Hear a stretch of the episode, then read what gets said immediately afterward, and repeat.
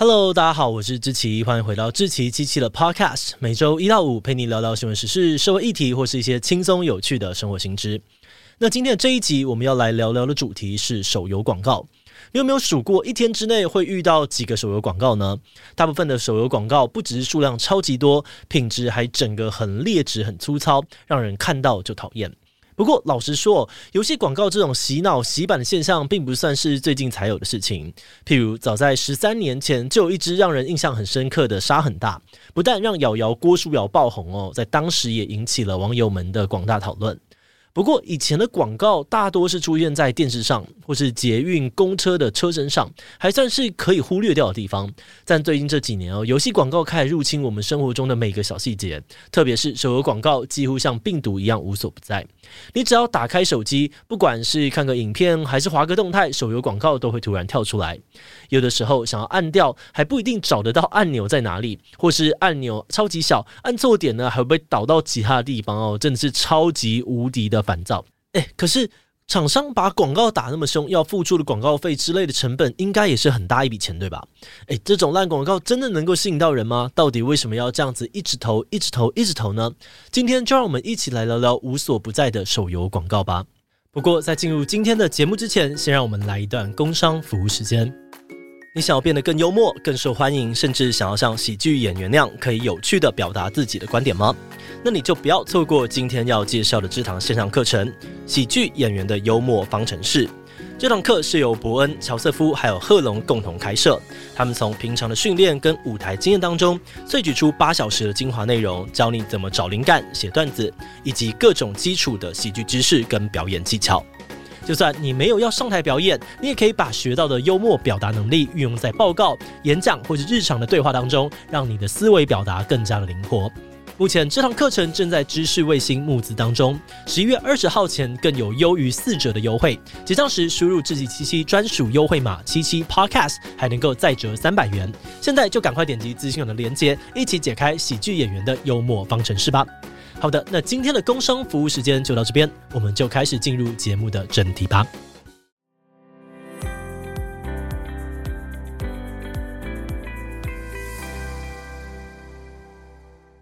那要讨论手游广告，首先我们要来盘点一下目前在市场上最常见的手游广告类型。虽然我们 Podcast 没有影像哦，不过只要稍微描述一下，你脑中应该马上就会有画面了。第一种是示范失败型，这种游戏的设计通常都蛮简单的，像是只要移动一根铁栓呢，就可以把岩浆流出来杀死怪兽之类的。但广告在示范玩法的时候，明明是超简单的任务，却一定会故意失败，让你觉得哎，怎么会这么笨？忍不住想要纠正它。而且有的时候广告上面呢，还会打上哦，九十五 percent 的人都无法破关的字卡，用激将法去吸引观众下载。而再来第二类的广告，就是走剧情派的八点档情境剧，比如说前两年非常经典的珍妮佛罗培兹广告，你刚刚攻击我的村庄，又或者是做成动画，让新娘在婚礼上面发现新郎出轨之类的。那这类广告的剧情啊、表演或是台词，如果不是很无厘头，就是特别的浮夸撒狗血，用人类天生爱 drama 的本性呢，去吸引我们的注意力。而第三种类型是属于虚宝狂送、猛送、大爆送类型，譬如他们会找明星来代言，讲一些“一起来瓜分十亿钻石吧”或是“开局就送 VIP” 之类的 slogan，这类广告就会出现像是大促销啊，或是不断送之类的台词，但实际上游戏的特色是什么，要怎么玩，反而都没有清楚的说明，要下载以后才会知道。好的，那来到第四种类型哦，是所谓很故意的假广告。比如说，广告的画面看起来是一款关于逃脱的解谜游戏，结果你真的下载之后，却发现游戏根本就不是这样玩。而且有的假广告甚至会拿别人的游戏画面来当素材，真正的游戏里面根本没有这个东西，直接给你挂羊头卖狗肉。另外，还有很多游戏公司会找很多的知名实况主夜配玩游戏给你看，然后再全部剪在一起。那这些广告分开来看的话，有的其实还蛮有趣的。但是当某一个游戏广告不断大量出现的时候，难免就会让你觉得超烦，被疲劳轰炸。尤其哦，现在我们天天都会使用 YouTube，在你点开某个影片之后，可能就要先看个两个三十秒的广告，而平常滑个 IG，每滑三四则贴文，又会碰到一个广告。嗯，但是到底为什么手游广告会这么多呢？要回答这个问题哦，我们就必须要先来看看这些广告背后的手游市场长什么样子。根据研究调查机构 Data 的 AI 的统计，因为肺炎疫情的影响，大家减少出门旅游，整天隔离宅在家，让手游广告的市场迎来了一次高峰。光是二零二一年这一年内呢，全球手游下载数量就达到了八百三十亿次之多，而其中有一百七十四款手游每年的营收额呢，就高达了一亿美元，三十亿台币这个数字远远超过同一个时期好莱坞强档电影的票房。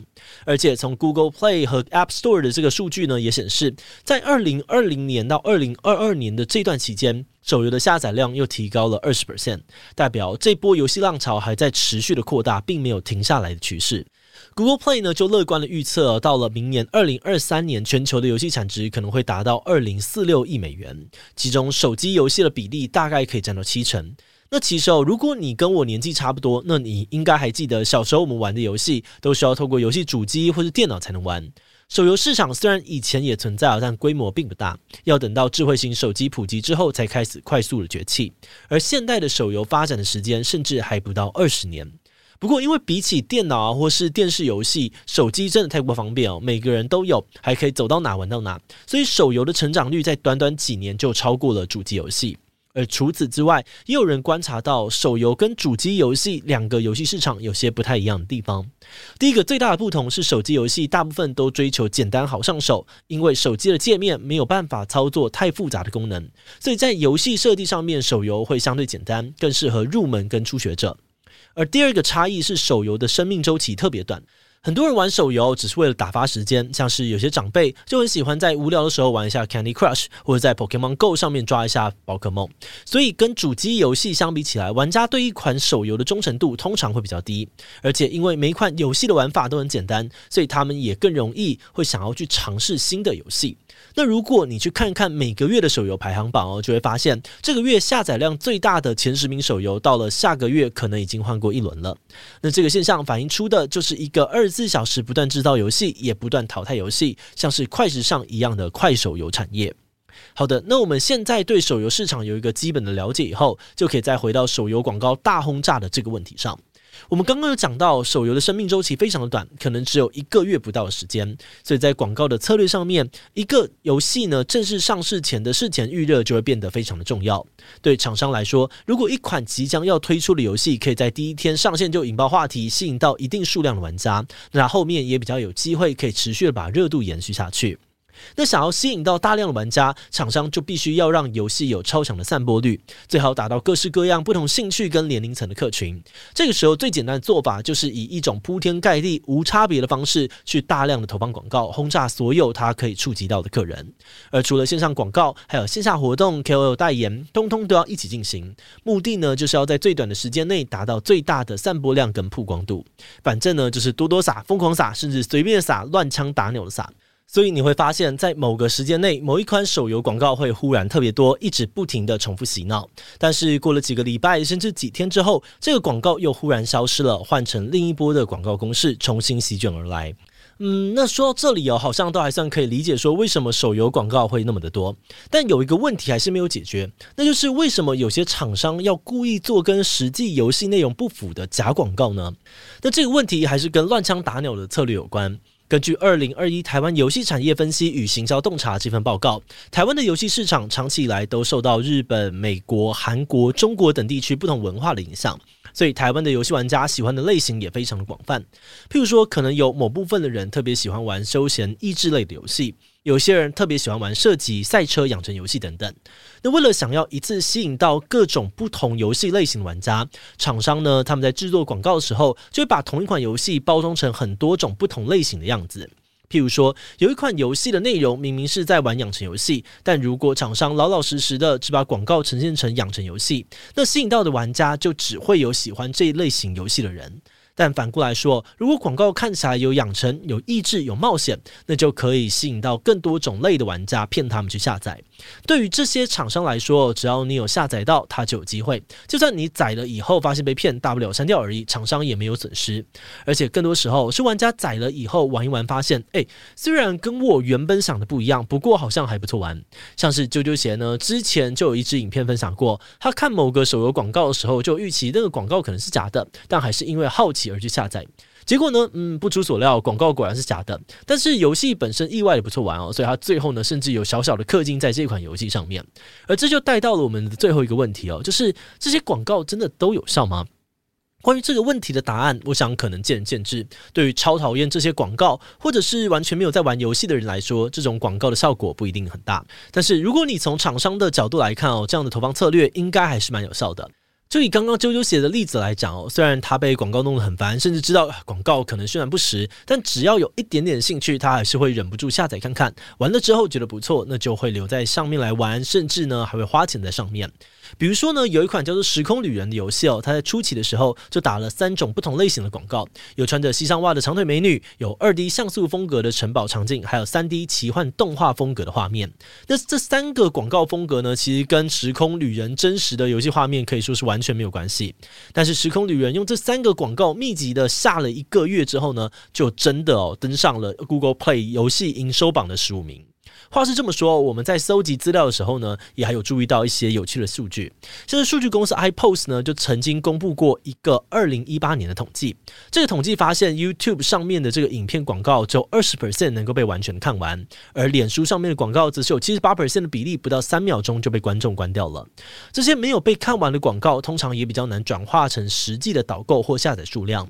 所以现在也有些企业已经开始有意识到，这种无差别轰炸的广告效果，不但容易让观众反感，也可能会浪费掉自己的广告预算。相反的，如果广告可以做得更精致，或是让对的观众遇到对的广告的话，对大家来说好像都是一个很不错的走向。所以在未来哦，你也许会看到有更多不凡的优质手游广告出现，就让我们持续观察吧。节目的最后，也想要来聊聊我们制作这一集的想法。我们在做这个题目之前，我们团队看到手游广告的时候，除了觉得有够烦，更多的感觉其实是莫名其妙。因为原本要看的影片内容就这样子突然被打断干扰，然后看到广告呢，又一直都是同几款游戏，真的很容易觉得疲劳轰炸。不过，如果从商业机制的角度切入，在理解它背后是怎么样运作的之后呢，我们反而觉得，哎，其实还蛮有趣的。虽然烦归烦哦，不过我们也想从不同的角度去思考，说到底要怎么样改变这个现象。比如说，厂商要的就是下载氪金或是 App Store 的正面评价。那如果你真的对某个游戏超级不爽，或许最合理的方法就是要各种抵制，抵制到能让厂商觉得痛。当他们发现这样做没有效果，或是弊大于利的时候，自然就会换个方式。那虽然我们自己平常作为使用者也会觉得这些广告很烦，但是作为一个媒体创作者的团队，其实我们多多少少也还是会有点感谢这些手游厂商啦。毕竟，他们愿意在各种影音平台上面大手笔的撒钱做广告，让很多的创作者都能够稍微雨露均沾，拿到一些广告分润。而有了利润之后，我们也才能够继续的推动团队，产出观众喜欢看的内容。这种又爱又恨又复杂的感觉，在这边呢，也想要分享给你。同时呢，也感谢你不嫌弃我们时不时会出现的工商服务时间。好的，那么我们今天关于手游广告的介绍就先到这边。如果你喜欢我们的内容，可以按下追踪跟订阅。另外，我们在 EP 五十二也聊过台湾另外一个无所不在的企业统一集团的故事。统一集团到底是怎么样从一个小小的面粉厂变成现在涵盖 Seven Eleven、康世美、星巴克、伯克莱等等亚洲最大的食品集团？如果你对这些商业故事很感兴趣，很推荐你去听听看 EP 五十二哦。那如果是对于这集手游广告，对我们的 Podcast 节目或是我个人有任何的疑问跟回馈，也都非常的欢迎你在 Apple Podcast。看上面留下五星留言。那今天的节目就这样告一段落，我们就下集再见喽，拜拜。